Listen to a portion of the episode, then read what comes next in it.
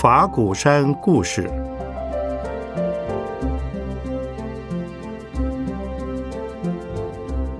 圣严法师口述，胡立贵整理。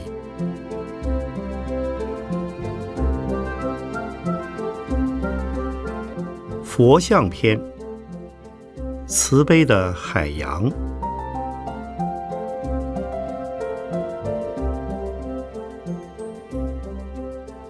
选择佛像，先考虑材质。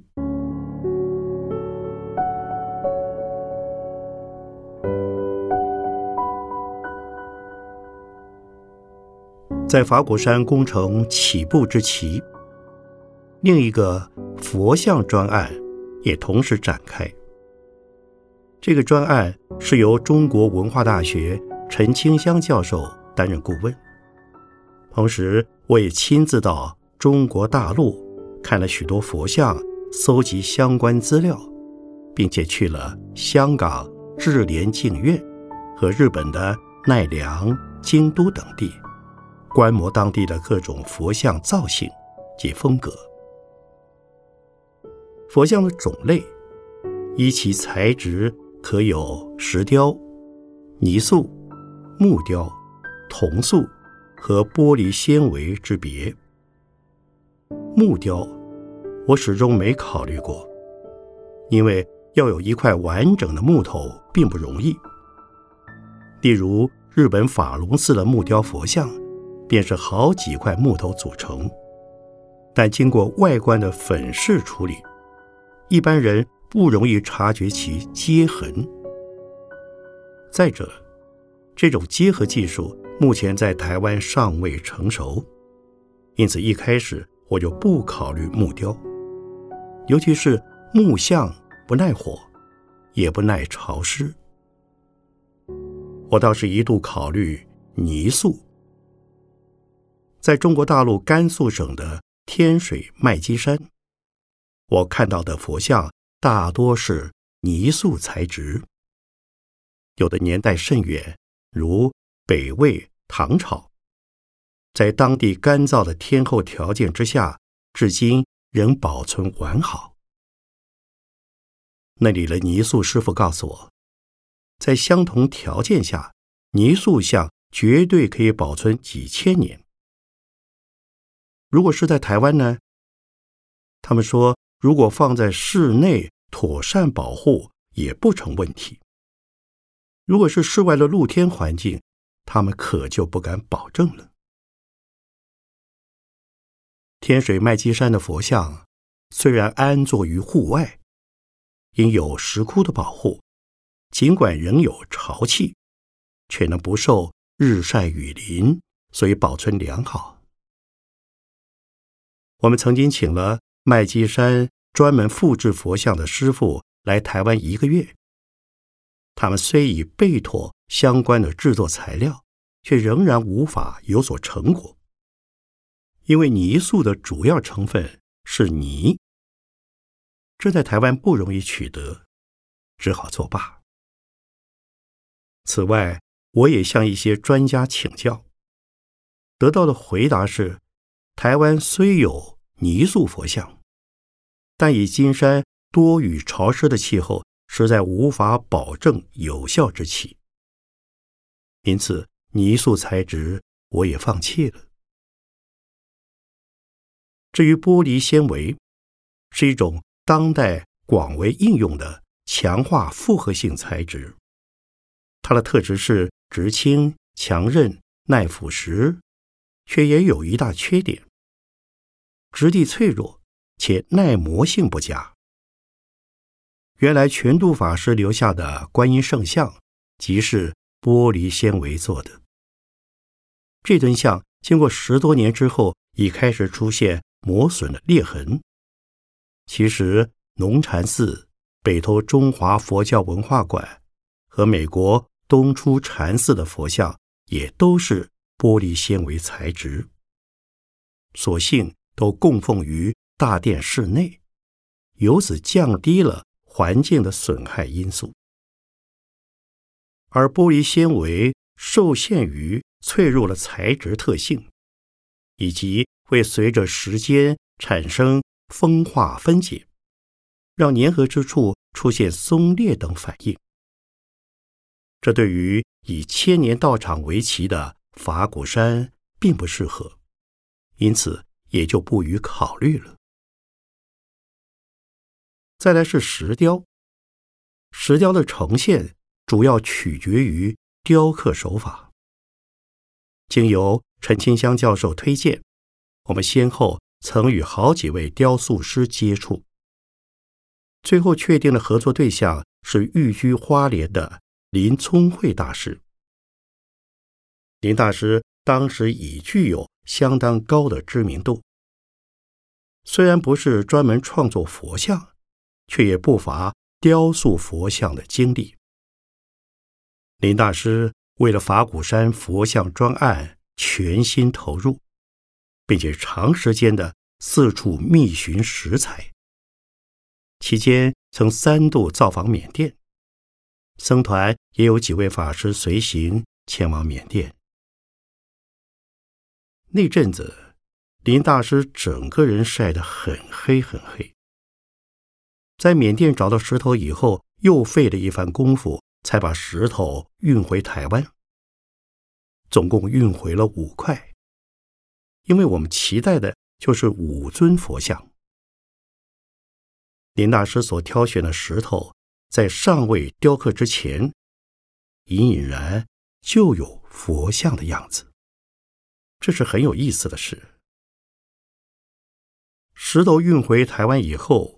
林大师以全副精神投入雕塑，没想到在第一尊佛像接近完成之际，竟因离癌而往生了。林大师的往生让我们讶异之余，更感不舍。而原来期待于林大师的五尊石像，只有一尊几近完成，这尊。缅甸白玉佛像，后续由林大师的学生魏永贤、向光华、邓善奇、陈宗武等几位菩萨整修完成，目前供于法鼓山禅堂，称为玉佛。此像高三公尺，基座有七十二点五公分，总重量含佛像。背光与须弥座共有六吨。林大师另外留下两块石头，虽以着手雕刻，还看不出佛像的轮廓。至二零零五年，也由魏永贤、向光华与邓善奇菩萨整修完成。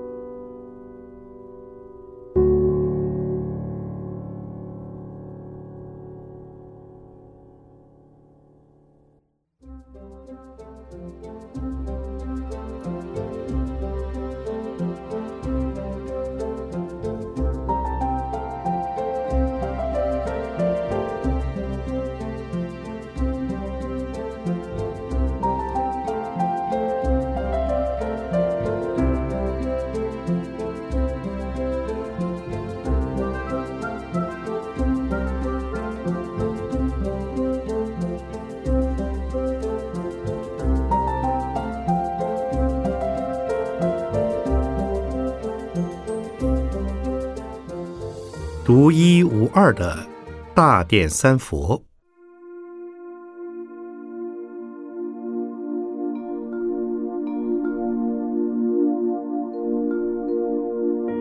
在确定以林聪慧大师雕刻的石雕玉佛坐镇禅堂以后，我们对于大殿佛像的选择转而考量铜塑材质。主要是考量铜的坚固性。石雕虽然也坚实稳固，可是，一旦倾倒，很可能就损坏断裂。铜铸佛像，只要不蓄意以烈焰溶解，则可保存数千年之久。我们看到许多夏商时期的铜器和中国大陆文革前的铜铸佛像，至今仍保存完好，便是最佳例证。铜铸佛像专案小组仍是由施建昌菩萨负责，果茂法师协助配合。施建昌菩萨遍访台湾、大陆、香港和日本，主要是进行铸铜工厂的访查，因而发现多数雕塑师本身并不会铸铜。现在法鼓山大殿的三尊佛像是非常庄严而独具特色的，能有这样的庄严圆满的塑像，乃是经过几个阶段的工程接力而成。先是由雕塑家谢玉文居士制成泥塑初胚，然后翻制成玻璃纤维，再交给汉唐铸造公司铸像。最后交由圣光铸造厂进行佛像表面的特殊处理，才大功告成。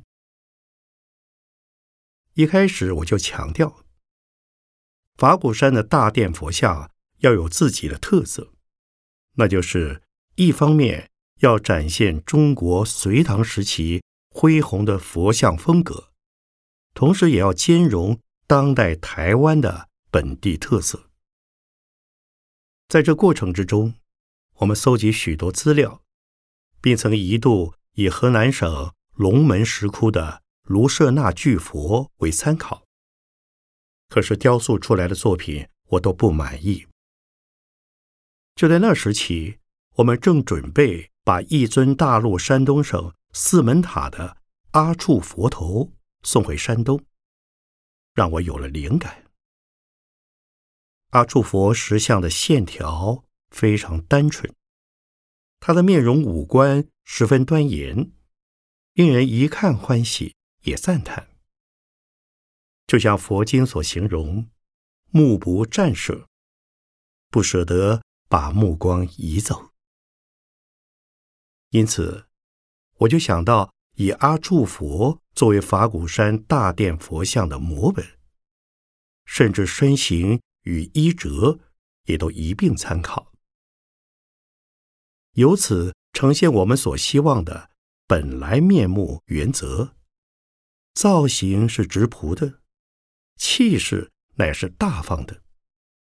而我们以阿处佛为蓝本的想法，陈清香教授也赞成的。在确定参考蓝本之后，雕塑家谢玉文居士。便依我们的要求，陆续完成了大殿三尊佛像。这三尊佛像分别是释迦牟尼佛、阿弥陀佛和药师佛。在造像上具有两大特色，其一是端坐于方形须弥座上。一般佛像的底座都是莲花台。山东四门塔的四尊古佛，则坐于须弥座上，而且是长方形的须弥座，并非一般常见的圆形须弥座。法果山大殿佛像的须弥座，乃是正方造型。其次，三尊佛像的须弥座四周。皆刻作浮雕，题材全是台湾本地原生受保育的动植物种，共有十二幅。这十二幅生态图，每一幅都像是山水画，画里有游鱼、爬虫、飞鸟，还有台湾独有的台湾蓝雀、梅花鹿、地质、枪等等。每一幅都栩栩如生，极具有艺术欣赏价值。我真是为我们作画雕刻的艺术家谢玉文居士赞叹，他实在表达的太好了。这样一来，法鼓山大殿佛像的特色就很清晰了。我们有自己的独创性。现在有人也想参考仿造我们的大殿三佛，我说不行，这是法鼓山的专利。我们有版权的。法鼓山大殿佛像的另一特色是，佛像里的藏宝。这三尊佛像在安坐之前，我们特别在台北安和分院举办一场法鼓山佛像安坐装藏抄经展，邀请书法名家、书法爱好者以及平素有抄经习惯的信众，各自抄写与自己相应的大圣佛经，共收有七十七卷。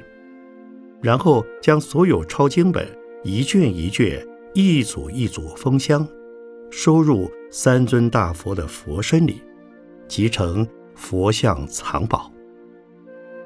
此外，佛像里也放置了七件珍宝。又是另一特色。这三尊佛像，佛身皆有两百三十五公分高，须弥座一百三十五公分，总高度是三点七公尺，各重二点五吨。山上尚有一尊阿弥陀佛像，越南白玉石雕，四公尺高。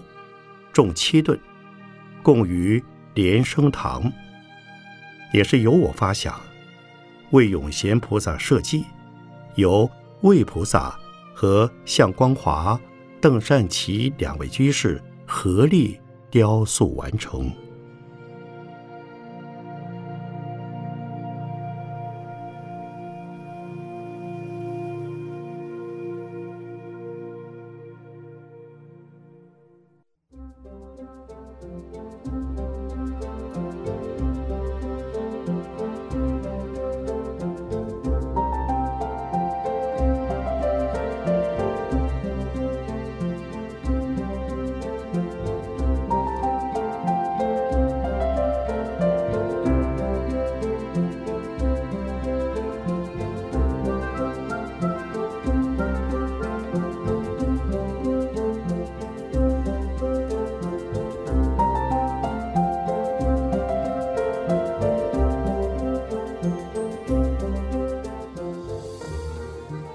慈悲观音和药师古佛，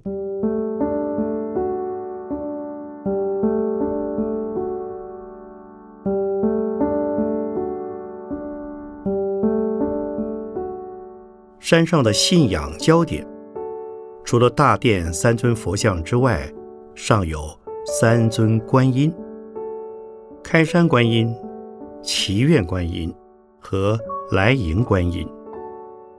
这三尊观音的造像不同，风格互异。然而，观音菩萨平等度化众生的悲怀则完全一致。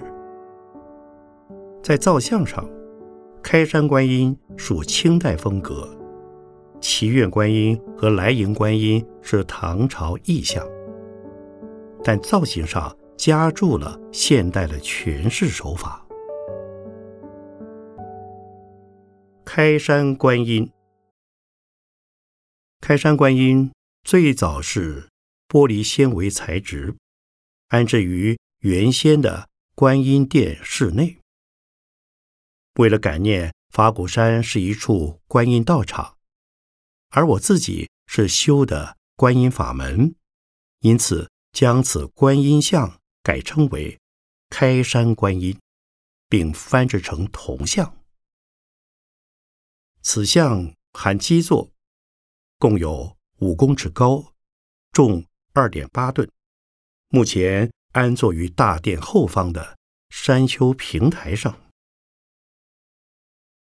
开山观音的位置在全山来讲相当特别。这里正是法鼓山园区的正中心点。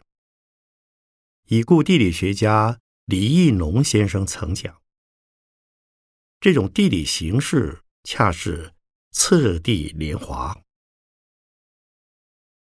开山观音坐于莲心底，四方呈放射性布局的建筑台地，则如一片片的莲华花瓣。原点总在莲心，如此的莲心位置，是唯有。”佛菩萨才能安坐的。法鼓山开山观音坐守莲心，一者俯览法鼓山全山，一则照顾法鼓山整体，由此更加深了法鼓山观音道场的蕴含。我们也把开山观音的四周辟为公园，本来此处是。杂草及杂木丛生，很少引人注目。经过整理美化，现在已是修竹环绕的露天圣殿了。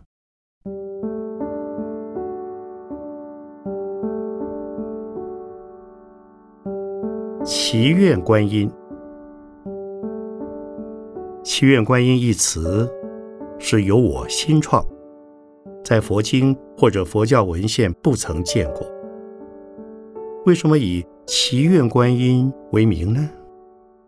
因为观音是寻声救苦、有求必应的大悲心菩萨。观音是大慈大悲、广大灵感的大道心菩萨。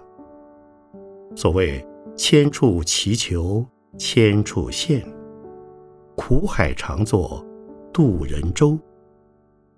观音菩萨的慈悲是无有分别的，只要有人向他祈求发愿，观音菩萨必定给予救度。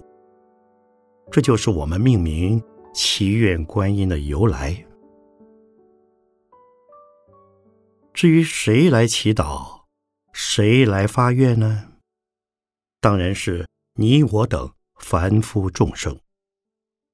但是发愿以后就一定可以满愿吗？那是当然，因为观音菩萨时时刻刻准备救度众生，只要我们祈愿，观音菩萨就能及时倾听回应我们。这个世界苦难的人太多，观音菩萨弘誓圆满每一众生的心愿，为这个世界带来平安。与希望，安坐于祈愿观音殿室内的祈愿观音，在造像上属唐代风格，并不是特别模仿哪一尊像，而是参考几尊观音造像之后综合的想法。祈愿观音坐于莲台之上，右脚着地，就像是。准备随时接引众生。此造型是由我发想，由谢玉文居士做成泥塑出胚，再由果范法师绘像，交由汉唐公司铸造。祈愿观音总是让人看得很自在，我也写了“观世自在”四字，意味。观音菩萨慈悲不间断的救济众生，任何时候都自在化世。希望我们每一个人也能够学习观音菩萨的精神，快乐助人，自己也成长，随时随地都是和喜自在的。祈愿观音重二点五吨，高三公尺。像的后墙是一片大玻璃窗，窗外是垂直的水幕墙，墙下的殿内殿外是水池。祈愿观音即坐于池中的海岛上，手执道谢的净瓶，普化众生甘露。殿前四合院中是一方水井，乃在三层楼的顶楼。此施工技术不易，我在众人反对下，仍坚持这项水井设施。如今已成为山上的特色之一。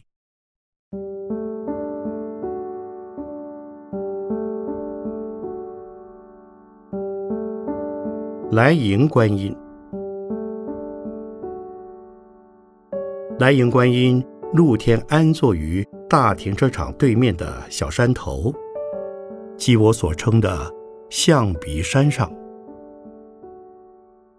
来迎观音一词，也是由我新创，在佛经或者佛教文献里也不曾见过。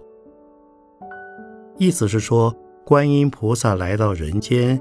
主动迎接我们。来迎观音属于青铜铸像，其线条简洁优雅，就像是菩萨飘逸飞临人间，衣带之间微微飘动，两脚有轻移的动感。此一造型也是由我发想，底稿由果范法师作画，在经过。果茂法师、施建昌菩萨与游春树居士等一次次的修改后，事成定稿，再交由圣光铸造厂完成铸像。此像高八公尺，铜身重八吨，里层钢构有九吨之重。来迎观音像已于法鼓山开山周年。即二零零六年十月揭幕落成。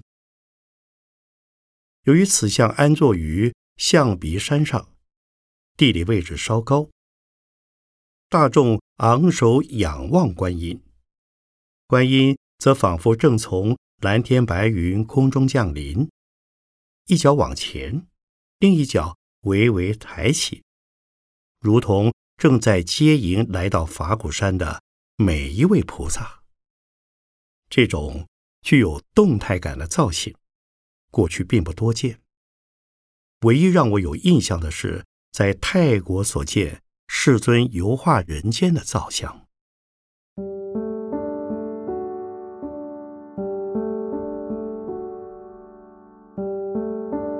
药师古佛，山上还有一尊。模仿北魏风格的清代石雕佛，药师古佛，像高三公尺，重十吨。此像是西元两千年前后一位信众送给我们的，今安坐于接待大厅对面的右侧山坡上。搬运到该处的工程并不容易，有人以为这座石雕巨像。原本就在那里。其实我们来此之前，并无此文化文物。